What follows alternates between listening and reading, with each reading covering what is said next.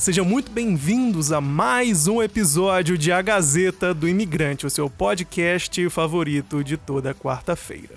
E eu aqui, Rafael Teixeira, sou como sempre o seu anfitrião neste incrível podcast semanal. E aí, galera, como é que vocês estão? Tudo bem? Eu tô muito bem, eu tô com muito calor, gente. Tô com muito calor, eu vou contar para vocês. Aí você vai falar: "Nossa, Rafael, tá na Alemanha, você tá com calor". É, gente, olha só, quando no Brasil é verão, aqui é inverno, e quando aqui é inverno no Brasil é verão, né? Então, assim, agora aqui na Alemanha nós estamos na estação do ano que é o verão, também chamado de inferno na Terra. Vocês acham, gente, de verdade mesmo? Vocês acham que no Brasil é calor, é quente, né? E, tipo assim, é verdade. O Brasil é um país tropical, né? Isso é bem verdade, não é? Tem sempre ali um climinha mais quentinho e tudo mais, o que é incrível. Só que assim, gente, convenhamos, no Brasil não existe estação do ano. A verdade é essa. Você tem um calor desgraçado o ano inteiro, principalmente do Rio de Janeiro, que é a minha realidade, né? Por exemplo, o Nordeste ainda deve ser, acredito eu, mais quente ainda, e a gente sabe que no Sul também é um pouquinho mais frio. Mas ali na meiuca, né, que eu falo então de Rio de Janeiro, eu posso dizer com, com, propriedade que no estado do Rio de Janeiro não existe estação do ano. Você mal vê as folhas caindo no outono, você não vê nada. É, é, é, tudo igual. É um calor de 40 graus o ano inteiro. Só que aqui na Alemanha, gente, não é. Aqui na Alemanha, você. Caraca, eu tô suando de verdade, gente. Você tem o inverno desgraçado, que chega até menos 15, pelo menos aqui na cidade. Olha que é raro de acontecer, mas chega, chega a menos 15. E você tem também, porra, verão que chega a 40 graus. Aí você fala, ah, Rafael, você sendo do Rio, você desacostumou o seu corpo com o calor. Gente, presta atenção, não é desacostumar com o calor, não. Isso também aconteceu, óbvio. Pô, cara, eu tô suando de verdade. Óbvio que eu também desacostumei com o calor. O problema é que aqui o calor é muito mais intenso, porque, como eu falei, a mínima aqui é de menos 15. No Rio de Janeiro, o pessoal tem a pachorra de colocar casaquinho com 25 graus, entendeu? Eu fui uma dessas pessoas? Fui. Mas o carioca tá com frio com 25 graus. Só que a diferença entre 25 e 40 graus é de simplesmente 15 graus. Entre você aqui na cidade que, porra, hoje bateu 38 graus, cara. Ou seja, eu tô quase 40 graus de diferença com o que eu tava habituado aos, tempos, aos meses atrás. Vocês estão entendendo a diferença? Cara, é surreal, cara. É surreal. Você chega aqui, aí você morre no, no verão, porque as coisas realmente, como o país é mais frio, tem tudo aqui pro inverno, mas o pessoal não tá realmente habituado com a questão do verão, né? Então, cara, é calor, eu não tenho ventilador, eu não tenho ar-condicionado, né? Como eu falei, as casas, no geral, são realmente preparadas pro inverno intenso, né? E não pro calor intenso, até porque, geralmente, os dias quentes aqui são raros. Eu diria, ó, começou essa onda de calorzão aí mesmo, já tem fazer uma semana e meia. Eu diria que mais umas três semanas essa onda de calor acaba. Verão aqui na Alemanha, pelo menos em Colônia, dura um mês. Entendeu? É um mêsinho, daqui a pouco já tá já Jingle Bell e já tá caindo neve de novo. Então, cara, é muito calor. Eu tô aqui no quarto trancado porque já expliquei também há alguns podcasts atrás que a Alemanha tem as ambulâncias tudo escandalosas e tudo mais e tal, enfim. Tem que me fechar todo aqui no quarto para poder fazer um podcast. E, cara, tá quente tá quente. E, pô, falando aqui, gesticulando, sabe como é que é, né? Putz, grila. Mas enfim, no geral eu tô bem, que esse era o ponto principal que eu queria abordar com vocês, que, você, que foi o lance de como é que vocês estão, né? Enfim, hoje, gente, hoje que vai ser um programa muito legal, muito legal mesmo, nós vamos falar sobre a diferença básica entre turista e viajante. Vocês sabiam que existe diferença entre essas duas palavras, né? Turista viajante. Vocês sabem o que cada palavrinha significa? Na maioria das vezes as pessoas acham que é tudo igual. Turista, viajante, é a mesma coisa. E, gente, de verdade, não é. Eu vou tentar explicar para vocês aqui hoje. Só que na internet, desenvolvendo essa pauta, eu descobri que as pessoas praticamente caem na porrada por causa dessa coisa. E o pessoal se degladia na internet, que é aquela coisa sadia que todo mundo conhece, como é que é a internet, né? O pessoal, cara, só falta cair na porrada mesmo porque ah, turista é melhor. Ah, viajante é melhor. Não sei o que lá e tal. Gente, pelo amor de Deus. Mas enfim, hoje a gente vai abordar essas questões porque, né, eu gosto da polêmica, né? Eu gosto, eu gosto de polemizar. Então, vamos conversar hoje sobre essa questão de turista versus viajantes. Mas antes de entrarmos na pauta de hoje, eu vou fazer uma coisinha que eu já tava querendo fazer há muito tempo e eu não fiz. Que nós vamos hoje ler os comentários dos ouvintes. Sim! Quer dizer, eu vou ler os comentários, né? E vocês vão escutar. Será que o comentário de vocês vai aparecer aqui hoje? Eu separei alguns aqui diferentes porque eu queria também conversar com vocês. Eu não queria apenas ler os comentários. Para quem quiser apenas ler o comentário, vai lá no arroba a Gazeta do Imigrante e dá uma olhadinha nos comentários. Mas hoje eu peguei aqui alguns comentários para realmente falar sobre, abordar coisas que foram, né, escritas nesses comentários. Então vamos lá, vamos começar a leitura de recadinhos.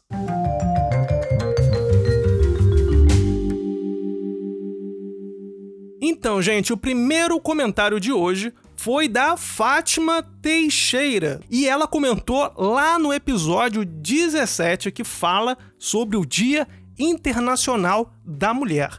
E ela escreveu assim: muito interessante esse tema, e eu acredito que pouquíssimas pessoas sabiam dessa história, que de certa forma deu origem a esse dia. Parabéns e um beijo. Então, Fátima, muito obrigado por esse comentário. E de verdade, gente, o episódio 17 foi um episódio muito difícil de ser desenvolvido. De verdade mesmo. Por quê? Porque lá mesmo naquele episódio eu disse que as fontes para realmente abordar esse tema foram e são, né, muito escassas na internet, gente. Eu não tô de brincadeira. E foi muito difícil conseguir juntar todas aquelas informações para montar aquele programa. Mas no fim das contas, eu acho que, pelo saldo né, do programa, eu acho que ficou muito bom de verdade.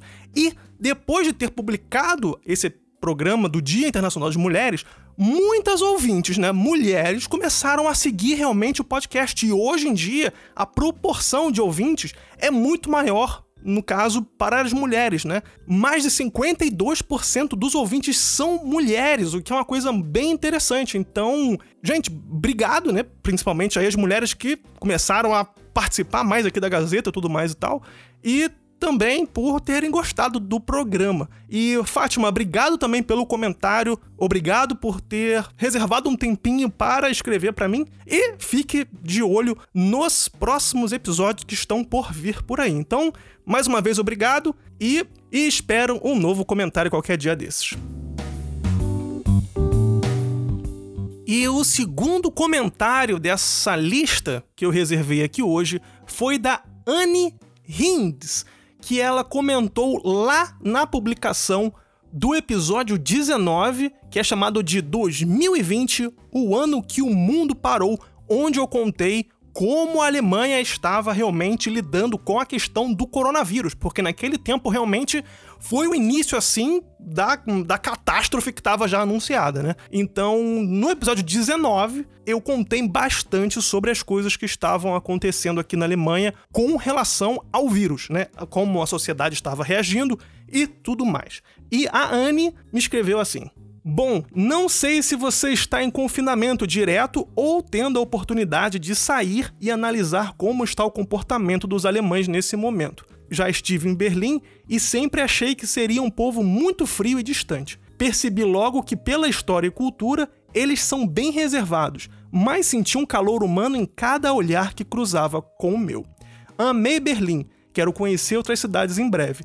Gostaria então de saber sua percepção em relação ao comportamento social deles diante da pandemia. Mudaram muito? Abraços. Anne, antes de tudo, obrigado pelo comentário. Como eu disse lá no episódio 19, as coisas aqui na Alemanha, naquele momento principalmente, estavam muito complicadas, principalmente porque Itália né, é um país vizinho. Naquele momento já tinha um, um, caos meio que, que instaurado na sociedade. As pessoas estavam com muito medo e quando o Estado alemão disse, gente, fica em casa, geral se trancou em casa. Cara, foi um caos. Como eu descrevi lá no episódio 19, a comida começou a ficar escassa no mercado, muita informação, mas com pouquíssimas precisões do que estava acontecendo, do que, pra, do que queria acontecer com a população, se iria existir desemprego. A, a sociedade estava de cabeça para baixo, assim. O alemão realmente ficou maluco. Principalmente porque, eu não sei se vocês sabem disso, mas o alemão, por essência, né? Eu tô generalizando muito aqui agora, né? Não tô dizendo que todo alemão faz isso. Eu tô dizendo que tô generalizando mesmo completamente. O alemão, para esse tipo de coisa, eu acho às vezes que ele é muito nariz empinado para essas coisas. Porque tudo que acontece no mundo, assim, de, de absurdos, o alemão chega e fala: ah, isso aqui na Alemanha nunca vai acontecer, porque a Alemanha é superior a isso.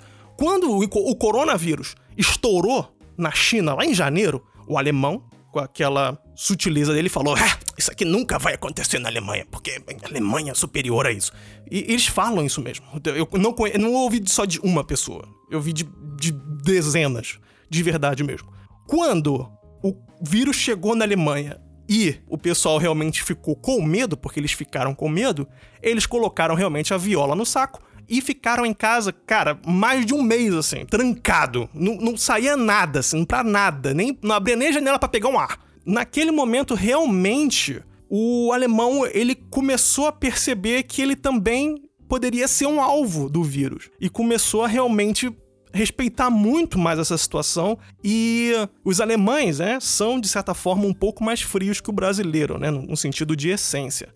E eles começaram a perceber que as relações sociais, né, interpessoais, eram realmente muito importantes e que eles estavam sentindo falta disso. E quando o Estado alemão começou a realmente permitir que as pessoas saíssem de casa, o alemão também foi encontrar seus amigos, a sua família e tudo mais. Então, eu acho que foi um reflexo muito interessante que aconteceu aqui na Alemanha, porque o pessoal, a princípio, esnobou a situação, depois ficaram com muito medo e depois realmente começaram a valorizar essas relações sociais. Eu acho que foi um aprendizado de certa forma, de uma forma trágica, mas foi um aprendizado. Eu não posso dizer hoje para você, por exemplo, que o alemão agora está menos frio, mas eu tenho a certeza absoluta que de um mês para cá, mais ou menos, eu recebi milhares de convites para sair, muito mais do que, por exemplo, no último semestre inteiro. Então, eu acho que tudo isso faz parte de um processo e que se foi para de repente ensinar alguma coisa para eles, eu acho que foi positivo. Mas enfim, obrigado pelo comentário, obrigado por ter interesse na realidade aqui da Alemanha com relação a essa questão do coronavírus. Ainda é muito presente tanto aqui na Alemanha como também no Brasil. O Brasil realmente está numa situação um pouco mais complicada do que aqui, mas é importante dizer que aqui na cidade, pelo menos, as coisas estão já voltando à normalidade. Tem muitas coisas abertas, mas também tem muitas coisas fechadas tem alguma coisa que vamos dizer que está semi-aberta, que você pode ir, mas em alguns horários, ou enfim, tem um monte de regra. A Alemanha tem regra para tudo. Com o vírus não seria diferente. E a população, óbvio, que respeita isso 100%. Então, de forma geral, é isso. É o que acontece, esse é o panorama aqui na Alemanha. Realmente as coisas estão melhorando, mas o vírus ainda está por aí, né? É importante dizer. Mas obrigado, Anne, pelo comentário e espero, então, no futuro, que você traga mais questões aqui para a gente abordar dentro da Gazeta do Imigrante.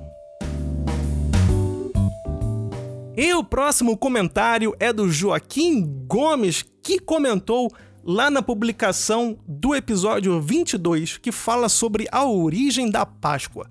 E ele escreveu assim: Hoje tive uma aula de conhecimento com a Gazeta do Imigrante. Muito interessante a pesquisa sobre a simbologia da Páscoa. Parabéns a todos os envolvidos na pesquisa. Muito obrigado, Joaquim, pelo comentário. E parabéns aí que você escreveu aqui, né? Eu achei legal. Parabéns a todos os envolvidos na pesquisa. Gente, eu pesquiso tudo sozinho.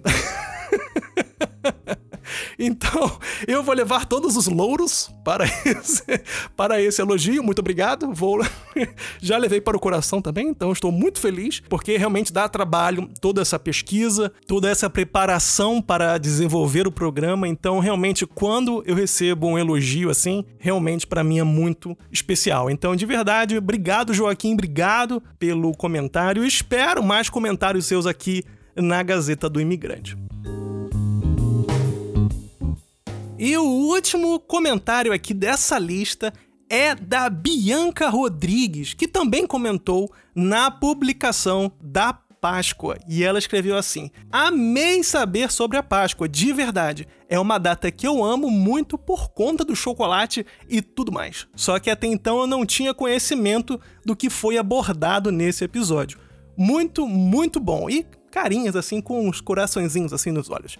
Bianca, poxa, que legal, adorei o seu comentário. Muito obrigado pela participação aqui na Gazeta. E olha, eu vou te falar, hein? A, a Páscoa eu gosto muito também por causa de chocolate, hein? É, eu não sei qual é o seu chocolate preferido, mas eu gosto bastante de chocolate preto. Na verdade, eu acho que é o único que eu como, assim. Porque, quer dizer, eu como todos os chocolates. Se me derem, eu tô comendo. Só que se for um meio amargo assim, ó. Hum. Ao, ao, leite eu gosto mais ou menos, acho que ó, meio amargo, amargo, meio amargo ao leite e branco. Acho que essa é a sequência que para mim seria seria mais interessante assim. E para você, como é que é? Me conta aí. De certa forma, obrigado, adorei o seu comentário. Espero que você comente aqui na Gazeta mais e mais vezes. Tá bom? Um beijo grande. E pessoal, fechamos aqui então a hora dos comentários e nós vamos entrar então na pauta, que é a pauta que eu já falei que é a polêmica, que é realmente a questão de ser turista ou viajante. Então vamos lá, sem mais delongas, vamos para a pauta.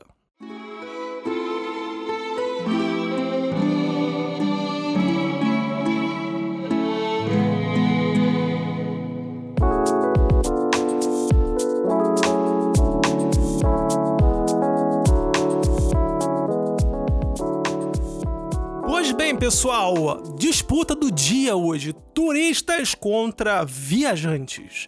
Qual é a diferença? O que é melhor? O que é pior? Enfim, gente, me conta. O que que vocês são? Vocês se consideram mais turistas ou vocês consideram-se mais viajantes? O que que vocês são?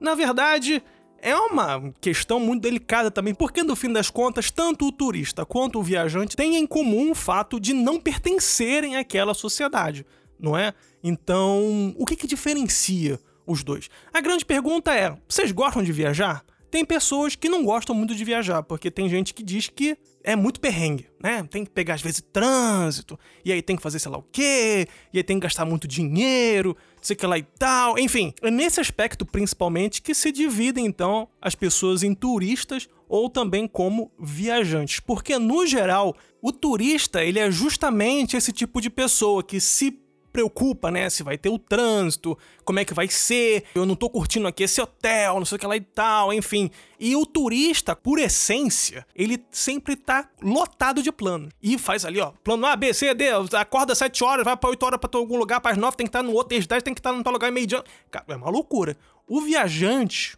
também, falando de proporções assim mais generalistas, né? O viajante ele curte a jornada. Tem que pegar o trânsito? É, vai ter que pegar o trânsito. O que, que vai acontecer? Vamos dormir aqui nesse hostel hoje ou vamos dormir aqui nesse, nessa barraca de camping? O que, que vai acontecer? Vamos andar a pé ou nós vamos pegar aqui uma carona pelo caminho? Esse é o viajante no geral, né? O viajante ele se preocupa muito em viver experiências, né? Enquanto o turista ele também quer viver experiências, só que no geral os turistas vivem experiências que o dinheiro pode comprar. E é nesse ponto, então, que a gente já consegue realmente identificar se uma pessoa é turista ou se a pessoa realmente é um viajante. O que, que você quer naquela viagem? Você quer mordomias e luxos ou você quer realmente viver a vida como ela é, independente de como for? Muitos turistas, principalmente, isso é uma opinião pessoal minha, né? Muitos turistas eles só viajam para dizer que foram para algum lugar sabe?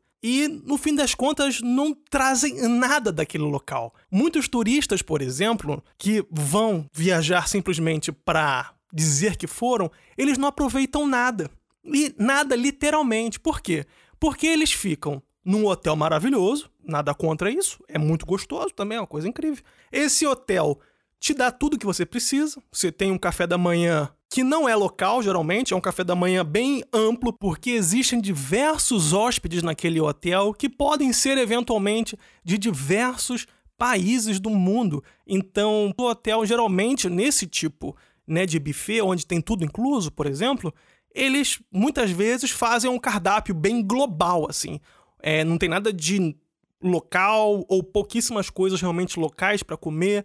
Então, é uma experiência diferente. Fora que no próprio hotel você tem já diretamente guias de viagem, né, que podem te mostrar o caminho pela cidade, e você realmente, por muitas vezes, nem conhece a cidade, porque tem muitos hotéis que já tem tipo um ônibusinho dentro. Então, você sai do hotel, entra no ônibusinho, ele te leva até o ponto turístico, você sai do ônibus, vai lá, tira a foto, aí você entra no ônibus de novo, ele vai andando, e tipo assim, sabe, você não vivenciou nada, você não andou na rua, você não sentiu o, o cheiro da cidade, você não viu como as pessoas se se comunicam, você não viu como as pessoas andam nas ruas, como elas se comportam, você não viu absolutamente nada. Você tá preocupado, sinceramente, cara, em tirar foto, sabe? Isso me deixa também meio bolado com turista, sabe? É meio que irritante para mim. Exemplo clássico, sabe? É Itália, que o pessoal vai na Torre de Pisa lá para tirar aquela foto ridícula. Que é ridícula aquela foto de ficar segurando a torre. Meu irmão, não tem nada para fazer não, cara. Porra, tira a foto da torre. É claro que vai tirar a foto da torre, mas vai ficar fazendo foto de mongoloide? Entendeu? Ah, deixa as pessoas, Rafael. O que quiser fazer, eu tô deixando. Entendeu? Não tô proibindo ninguém de fazer. Mas que isso é coisa de mongoloide é, desculpa. tá ligado? Continua sendo minha opinião, sabe? Porque existem, cara, restaurantes, assim, é, de verdade, são restaurantes que não é só aqui na Alemanha, no, no mundo inteiro existe esse tipo de restaurante. Eu vou te falar que, pelo menos no Brasil, eu nunca vi. Mas eu sei que na Europa tem, na Ásia também tem. Muitos restaurantes que são famosíssimos, cara. Que o turista, ele simplesmente fica na fila do, do restaurante quatro horas, cara. Na fila, na fila, porque não tem reserva e você simplesmente vence pelo cansaço. Cara, de verdade, quatro horas na fila de um restaurante para provar uma comida por muitas vezes a comida nem é boa. Por muitas vezes esse restaurante é de alguém famoso, tá ligado? Que as pessoas eventualmente querem conhecer o, a pessoa famosa que deve estar lá dentro. Então, gente, tem certas coisas que as pessoas fazem que eu não consigo entender. Mas, tipo assim, cada um tem a sua vida, tá ligado? Faz o que quer. Eu continuo achando que é coisa de retardado, mas se você gosta, se você gosta de ficar em pé mofando quatro horas para ir num restaurante ou ficar mofando. Gente, de verdade, aqui também tem ponto turístico que a pessoa fica às vezes quatro horas para tirar uma foto, cara. É uma coisa que no Rio de Janeiro todo mundo faz hoje que virou modinha, né? Que é ficar tirando foto pendurada naquela pedra lá do, do, do, do telégrafo, né?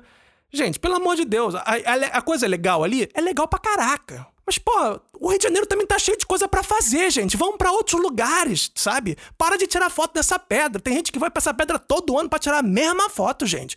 E só para tirar foto. E tipo assim, o objetivo daquele negócio não é para tirar foto. De verdade mesmo. Eu enxergo muito isso. O objetivo daquele local é simplesmente terminar a trilha, sentar no chão e realmente perceber o quanto o Rio de Janeiro é bonito. Esquecer dos problemas da vida. Esquecer da superficialidade da vida. Sabe, esquecer de tudo. Mas não, o desgraçado tá preocupado em tirar a porra da selfie, mano. Tá ligado? E fica uma fila quilométrica. Tá tendo fila, cara, no Monte Everest para tirar foto. Gente, Tá menos 80 graus lá em cima, cara. Tá fazendo fila de 3 horas, as pessoas morrem, pô. Tá ligado? Olha que doença. Vou escalar o Monte Everest lá em cima, eu vou ficar numa fila, né? Esperando 4 horas, com menos 80 graus Celsius, né? Porque vai valer a pena. Gente, de verdade. Isso não é mais a escalada. Isso você pode literalmente dizer que você não foi para lá.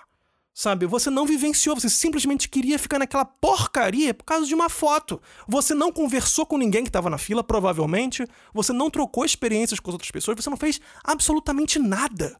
Você tirou uma foto, cara. E aí você vai falar, ah, Rafael, nossa, você tá menosprezando a fotografia, logo você que é fotógrafo. Tipo assim, gente, eu não tô menosprezando a fotografia, pelo contrário. Eu tô dizendo que, principalmente, fotografia também não é isso sabe? De verdade mesmo. Eu fico muito chateado com as coisas que acontecem às vezes, porque as pessoas não dão valor, sabe, para coisinhas. E ao mesmo tempo que esses turistas, né, querem viver a experiência que o dinheiro pode comprar, que é ficar na, na no, no, restaurante, esperando pelo restaurante quatro horas também, né? Esperando. Aí chega no restaurante, o que, que a pessoa me pede para comer? Bife com batata frita, pô. É de verdade mesmo? É de verdade. Tem muita gente que faz isso, gente. Ah, porque eu não sei o que, que tinha de bom para comer aqui, não sei se eu ia gostar. Gente, pra que que foi então no restaurante local, cara? As pessoas viajam para um outro lugar e às vezes não querem experimentar comida local. Ah, porque isso aqui é, é, é, sei lá, peixe cru, é carne crua, é sei lá o que cru, é não sei o que lá, eu não como legume. Gente, gente, para com esta porra! Se você vai para uma outra realidade, você tem que viver aquela realidade, poxa. Isso é ter um respeito com os moradores locais. Se você não quisesse fazer as coisas que eles fazem, quisesse viver a tua vida, ficava na tua casa, pô. Entendeu? É, a verdade é essa, sabe? Pra que, que você tá indo pra cidade dos outros, pro país dos outros e pra encher o saco? melhor não ir. Entendeu? É porque essa carne que crua aqui. Na França tem aquele steak tartar, né? Que é com carne moída crua e ovo cru também, né? É porque, nossa, eu comer isso aí cru. É, vai comer, porque todo mundo come, gente. É normal. Aí vai ficar com esse nojinho. E em Portugal, por exemplo, as pessoas comem caramujo, daqueles caramujos mesmo de jardim, comem porções de caramujo. É muito gostoso. Aí fica, oi, caramujo não quero comer não, porque é... Por que que não vai comer? Aqui na Alemanha também tem um quitutezinho também no café da manhã, que as pessoas também comem ali um patê feito de carne moída crua. É muito gostoso, sabe? Ah, não, porque não quero. Ah, gente, para de bobeira, cara. É para de bobeira. Tem que viver as experiências, de verdade mesmo. E aí você vai aproveitar o quê, se não for vivenciar esses hábitos? E outra coisa também, para fechar essa questão do turista, né? O que, que me irrita mais ainda é ter plano, cara.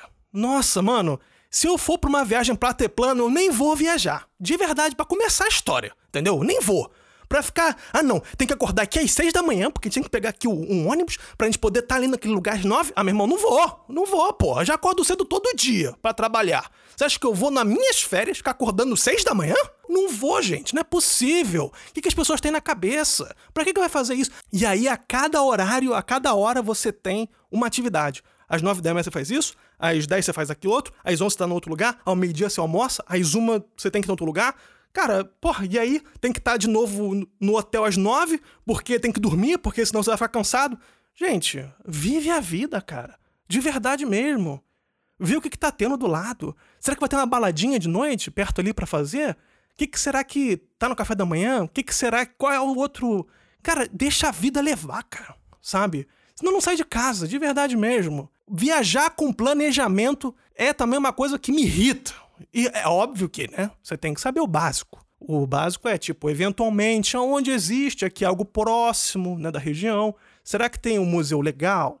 Será que tem uma escultura legal aqui? Uma, um parque diferenciado? Será que tem aqui um zoológico? Será que tem alguma coisa assim mais interessante, tipo um aquário? Será que. Isso são coisas que você pode pesquisar, entendeu? E dentro do seu dia, você vai lá e vai encaixando. Agora, gente, já chegando a viagem pronta com o horário ali, às vezes as pessoas nem observam tudo, porque, ah não, tô aqui no museu, mas eu só tenho uma hora e meia pra. Pô, gente, uma hora e meia pra museu, nem precisa. Cara, um museu, você vai no museu, você precisa da tarde inteira. A verdade é essa. Quem fala para mim que vai no museu e fica no museu em uma hora não viu nada. Entendeu? Não viu absolutamente nada. Museu é um passeio pro dia inteiro, cara. Você tem que ler as coisas. Você tem que ver ali. Você tem que pensar. Ah, não, Rafael, não gosto de ler no museu, não, acho chato. Então não vai no museu, ignorante. Pô, no, pra, pô, o que, que tu quer fazer no museu então, se tu não quer ler? Porra, é burro, sabe? Ah, não quero ler, eu só quero ver. E aí, usa ali a, a visão ali 360, tá bom. Esse quarto aqui eu já vi, vou pro outro. Aí dá uma virada assim, ok, já vi. Simplesmente pra ir. Pra falar assim, ah, eu fui, sou o cultural. Cara, de verdade. Museu, jardim zoológico, aquário. É, o que mais que tem aqui? Eu não tenho a mínima ideia de exemplo aqui agora. Gente, é passeio pra dia inteiro. A verdade é essa, cara. É reservar um dia só para isso. Porque senão você não curte nada. Pelo menos se não for o dia inteiro, é uma parte dele. Do tipo, ou parte da manhã ou parte da tarde. Porque, cara, é muita coisa para ver, sabe? É muita coisa interessante para você descobrir. E não tem como. Você querer ir no museu, ou então, poxa, e, no, por exemplo, poxa, e no Pão de Açúcar? Ou então, cara, no Pão de Açúcar é tão lindo lá de cima. Você sobe, sobe, sobe. Não tem motivo de você ficar no, lá em cima só 20 minutos, por exemplo. De verdade, lá em cima, quando você chega, você tem que tomar um café, cara. Tá ligado? Você tem que olhar lá pro rio, lá, de ba lá pra baixo. Quando você vai no Cristo também, porra, você tá na coisa imposante, assim, grandona, assim. Você tem que, de verdade, ficar ali sentado, olhando, entendeu? E, gente, apreciar as coisas. Enfim, isso tudo que eu falei são reflexos que turistas fazem, né?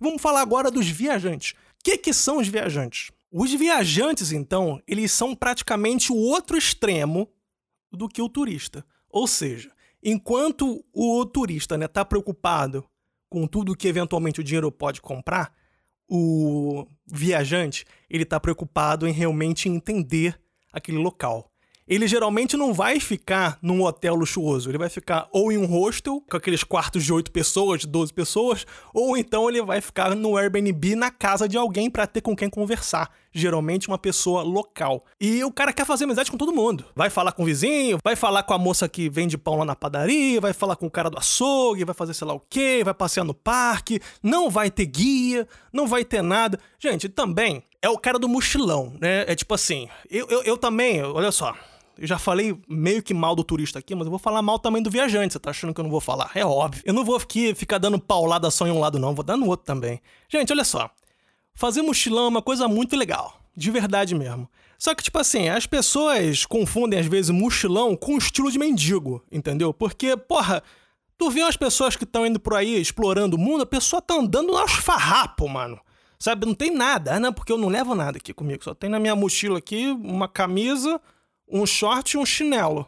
E vai dormir como? Ah, dormir, durmo sem roupa. Ah, tipo, porra, aí, meu irmão, tá de sacanagem também, né? As pessoas geralmente fazem isso. Ou você vai no mochilão lotado de coisa, né? Ou tem também o mochileiro, que é o mochileiro, mochileiro mendigo, que eu chamo.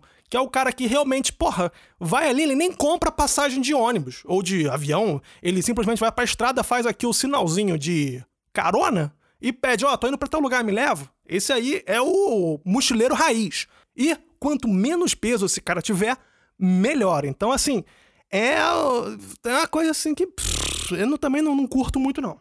E daí o viajante, no caso, ele quer estar tá imerso naquela nova realidade, né? Então ele vai fazer tudo o que o morador local faz. Ele vai se meter na hora do rush do, no, na cidade, ele vai comer o podrão ali da esquina, ele vai, não sei, visitar eventualmente os piores lugares daquele local para realmente saber a realidade do local. É, enfim, gente, é, o pessoal também que é meio maluco. É, são, como eu falei, são os dois extremos. Só que o pessoal tem a preocupação maior realmente com o que ele está sentindo. O que, que eu estou ganhando com essa experiência? O que, que eu estou ganhando conversando com alguém? Tem um amigo meu que ele é muito assim, sabe? Tem esse amigo meu, que eu não vou falar o nome dele aqui agora, Gente, ele conversa até com mendigo, cara. Tudo bem, tipo assim, nada contra mendigo, gente. Calma, não é, não é porque não é mendigo que eu não vou falar com ele, não é isso. Só que o mendigo às vezes chega aqui, ah, você tem aí um dinheirinho e tal, não sei o quê. Aí ele fala, poxa, eu não tenho. Ah, tá bom e tal. E aí ele começa a perguntar, poxa, por que você tá na rua? é, por que, que você tá pedindo dinheiro? O que, que te levou a fazer isso e tal? E, gente, de verdade, eu já fiquei do lado dele uma vez, ele conversando 40 minutos com um morador de rua. 40 minutos. Teve uma hora que o próprio mendigo ficou meio que bolado e começou a sair. Ah, tô indo, tá, eu tô atrasado aqui, sei lá. Cara, o mendigo foi embora, não aguentava mais, tá ligado? E tipo assim, para esse amigo meu, ele realmente acha muito importante esse contato com as pessoas, de entender o outro, de realmente entender o que aconteceu. Tipo assim, eu acho isso legal também. Só que, de verdade, sendo muito sincero, é algo que eu não faria. Eu poderia talvez fazer uma pergunta ou outra, mas eu não ficaria falando 40 minutos. Eu tava já, eu tava puto já naquela hora, que eu falei, cara, eu tô aqui à toa, na verdade, né? Eu tô, eu vim me encontrar com um amigo para ficar conversando com uma pessoa que eu não conheço, sabe? É uma situação triste a posição de morar na rua? Sim, é muito triste, mas de verdade mesmo, naquele momento eu não podia ajudar ele. Eu não tinha dinheiro ali na mão, não tinha nada, não, sabe? Era só isso. Ele veio e depois ia embora. Mas um amigo meu queria realmente ficar conversando, falando, falando, falando, evangelizando ele lá, falando um monte de coisa. Ah, porque a vida é assim, a vida é santa, sei lá que Então, tipo assim, de verdade, deixa o cara embora, pô. Não vai ficar também atrapalhando a vida do rapaz. Então, tem pessoas assim também, né? Que querem essa questão do espírito, né? De, de pô, tudo é. É o hippie, né? O famoso paz e amor, né? E tudo mais e tal, enfim. Isso também me irrita pra caceta. Eu, isso me irrita muito, esse tipo de, de, de situação ou de pessoas, assim. E o viajante, no geral, ele tem sempre muito a cabeça aberta. Pra um monte de coisa, assim. Muito a cabeça aberta mesmo, mais até do que ele não teria na vida dele, assim, no dia a dia. Eu conheço muitas pessoas assim, porque o alemão ele é muito assim. Cara, o alemão, ele por muitas vezes é resmungão na cidade. Ele resmunga no trabalho, aí resmunga em qualquer coisa. Aí ele vai viajar, vai para outra realidade, ele começa a aceitar tudo, como se realmente ele entendesse do tipo ou percebesse, assim dizendo, que ele não faz parte daquela sociedade e que ele simplesmente tem que aceitar as coisas como são. De certa forma, eu acho isso legal, mas para mim é uma coisa muito difícil de fazer, porque se eu já tenho problema com a minha realidade, eu vou ter muito mais problema de aceitar a realidade do outro. Então, o alemão faz ao contrário, né? Aqui mesmo na Alemanha, eles são muito ranzinza, São, sabe? É por isso que muitas vezes as pessoas realmente olham alemão no Brasil e acham que o pessoal, ah, não sei o que lá e tal, é bem diferente do que o alemão na Alemanha. Que o pessoal, porra, na Alemanha o pessoal todo mundo assim, ranzinza. É, acontece isso muito assim, de verdade, acontece isso pra caramba. E o viajante no geral, né, como eu falei, ele só tem uma única meta, que é experimentar sensações diferentes. Então ele vai fazer tudo o que é possível fazer nesses locais para poder ter sensações diferentes. Então, olha só, agora a gente já sabe o que é um turista e o que é um viajante. E aí então eu pergunto para vocês: o que que vocês são? Como vocês se identificam? Vocês são mais turistas ou vocês são mais viajantes? Gente, olha só, de verdade mesmo. Claro que tudo que eu falei aqui foi realmente, como eu vou repetir, tudo generalizado. Não significa que turistas sejam melhores do que viajantes e que viajantes sejam melhores que turistas. Eu acho que os dois me irritam de forma igual. e de verdade, por muitas vezes eu tenho um comportamento de turista, mas por muitas vezes também eu tenho um comportamento de viajante. Simplesmente porque, por exemplo, sim, eu quero visitar um ponto turístico, mas não, eu não vou esperar quatro horas para tirar uma foto. Sim, eu quero experimentar a culinária local, mas não, eu também não vou ficar esperando quatro horas para entrar no restaurante, sabe? Sim, eu quero, de certa forma, um pouco de conforto. Eu não gosto de viajar para passar perrengue. Eu não preciso ficar num hotel de luxo, mas eu também não vou ficar num hostel compartilhado com 15 pessoas. Entendeu? Se eu for, eu posso ficar num hostel, mas eu vou ficar num quarto privado. Então, tem certas coisas que para mim são o meio dos dois, assim. E a questão principalmente da foto, como eu já até falei, né, da fotografia, para mim, cara, fotografar uma situação, pessoas, uma paisagem é muito mais gratificante para mim do que realmente tirar selfie, sabe? De verdade mesmo. De verdade, tem vezes que eu prefiro pegar o meu telefone ou então pegar a minha câmera e conversar com a pessoa que está do meu lado e falar: "Poxa, você pode tirar uma foto para mim?" E a pessoa vai lá e tira a minha foto, sabe? é muito melhor do que você simplesmente tirar uma selfie. Selfie, para mim, de certa forma, é um, uma batalha de egos, assim. Quem tem a melhor posição naquele ponto turístico? E você, o que, que você levou daquele local? Quais são as experiências com as pessoas que você levou? Pelo menos quando você pede para alguém tirar a sua foto, você tem ali uma interação social, sabe? Você pode pedir de repente, poxa, as pessoas sempre são gentis, né? Quer que eu tire outra? Que eu tire em pé deitado? Não sei o que lá e tal. É legal isso, sabe? E é legal você interagir com as pessoas, sabe? É por isso que você está indo viajar, para interagir com as pessoas. Se não fosse para isso, você ficava em casa vendo Netflix, gente. E fazendo esse programa, eu lembrei de duas coisas. Uma delas me aconteceu e outra que eu estava vendo em um documentário. Nesse documentário, gente, que eu não vou conseguir lembrar o nome, tinha um fotógrafo de animais que eu também não vou lembrar o nome, gente, desculpa. É até injustiça com o fotógrafo, mas enfim, eu vou relatar o que está nesse documentário, né? Ele estava perseguindo um certo tipo de felino das montanhas, assim, por quase quatro meses. Era uma coisa absurda porque aquele animal ele ficava sempre escondido, ele não era fácil de ser encontrado e ele estava quatro, cinco meses assim perseguindo aquele animal, tentando, rastreando ele, simplesmente para conseguir tirar uma foto dele. Depois desse período de uns quatro meses assim, ele encontrou o animal e ele não tirou a foto. Ele não tirou a foto. Ele simplesmente relatou naquele documentário que ele estava tão ansioso por aquela descoberta, ele estava tão, é, de certa forma, motivado para aquela descoberta que quando ele realmente avistou o animal, que segundo ele estava a metros dele assim, que ele poderia tirar eventualmente uma foto lindíssima, sabe? Que ele diz que poderia ser a foto da carreira dele, sabe? Ele não tirou a foto porque ele só foi apreciar o animal. E ele disse que aquele felino lá das montanhas ficou mais ou menos naquela posição ali uns 5 minutos. E que ele teria a possibilidade de eventualmente tirar diversas fotos dele. Mas ele simplesmente não, não conseguia tirar o olho daquele animal. O bicho fugiu e ele continuou, né? E semanas depois, ele conseguiu realmente tirar a primeira foto desse animal. Eu achei esse relato tão interessante, cara, e tão tocante mesmo, mas ao mesmo tempo eu não entendia isso. esse, esse sentimento. Eu não entendia. E eu acho que hoje eu já consigo meio que entender o que ele estava falando sobre, sobre aquela situação. Porque eu passei por alguma coisa parecida. É, em 2015, eu fui para Dinamarca e eu fiquei lá uma semana. E naquela viagem especial, eu decidi que eu ia documentar tudo, absolutamente tudo daquela viagem.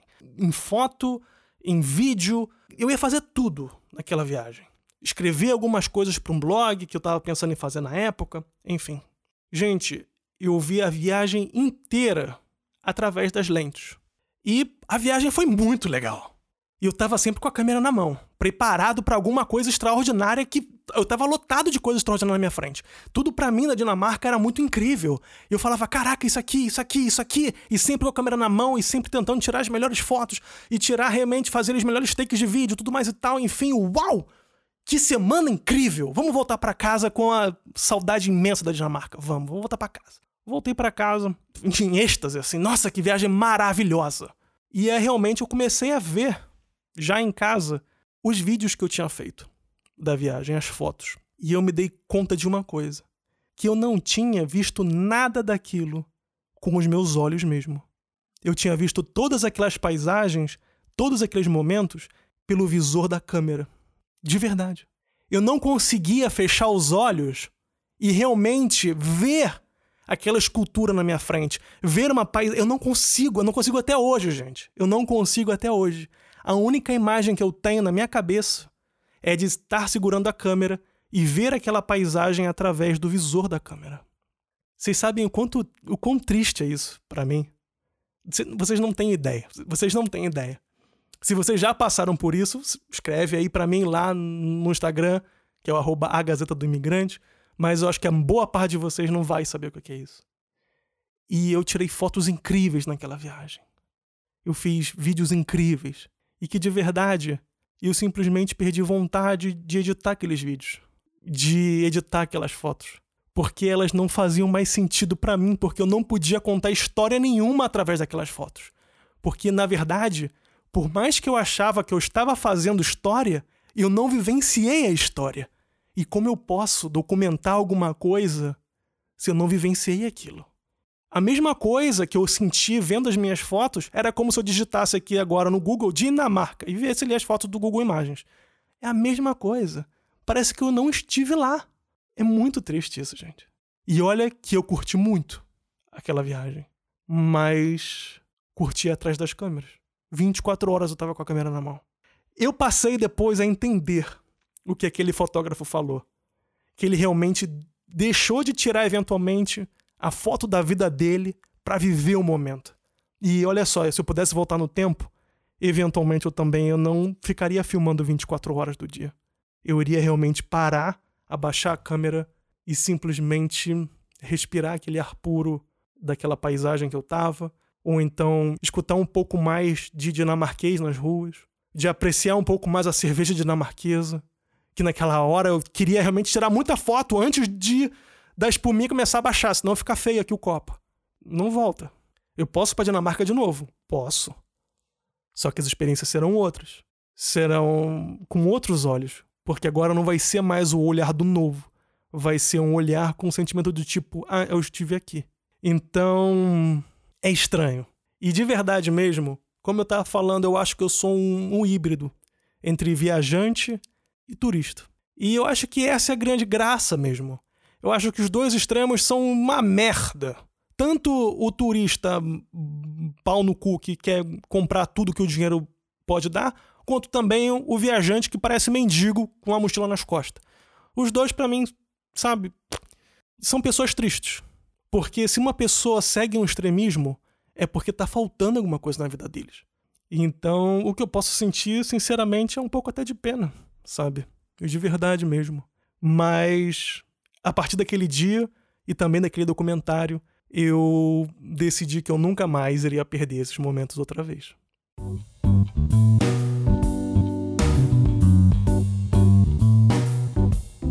Então, pessoal, chegamos a mais um final de episódio aqui na Gazeta do Imigrante. Então me diga aí, queridos ouvintes, o que vocês são afinal? Turistas ou viajantes? Como vocês se enxergam? Como eu disse, eu me sinto um híbrido. Quem é mais híbrido aí? para me responder, é só ir lá no Instagram, no arroba a Gazeta do Imigrante, e deixar lá um comentário para mim, ou então uma DM também sobre esse assunto. E, se você também quiser, você pode me mandar um e-mail para gazetadoimigrante.gmail.com. De uma forma ou de outra, seja turista ou seja viajante, o mais importante é realmente se divertir. Ou, o mais importante, como eu disse, é viver o momento, o tempo. Se a sua diversão é realmente turistar comprando as coisas mais caras, estando nos hotéis mais caros, bebendo as bebidas mais caras, tudo bem, é a sua diversão. Se você é o tipo de pessoa que quer andar que nem um mulambo e não ter nada na mochila e viveu agora, tá tudo bem também. Tipo, todo mundo é livre. O mundo é livre, gente. Vamos espalhar o amor, entendeu? Só que de verdade, não vamos ser extremistas, porque o extremismo, no fim das contas, não leva a lugar nenhum. Então, pessoal, obrigado por estarem aqui comigo em mais um episódio e eu espero vocês na semana que vem para mais um programa de A Gazeta do Imigrante. Um forte abraço e tchau, tchau!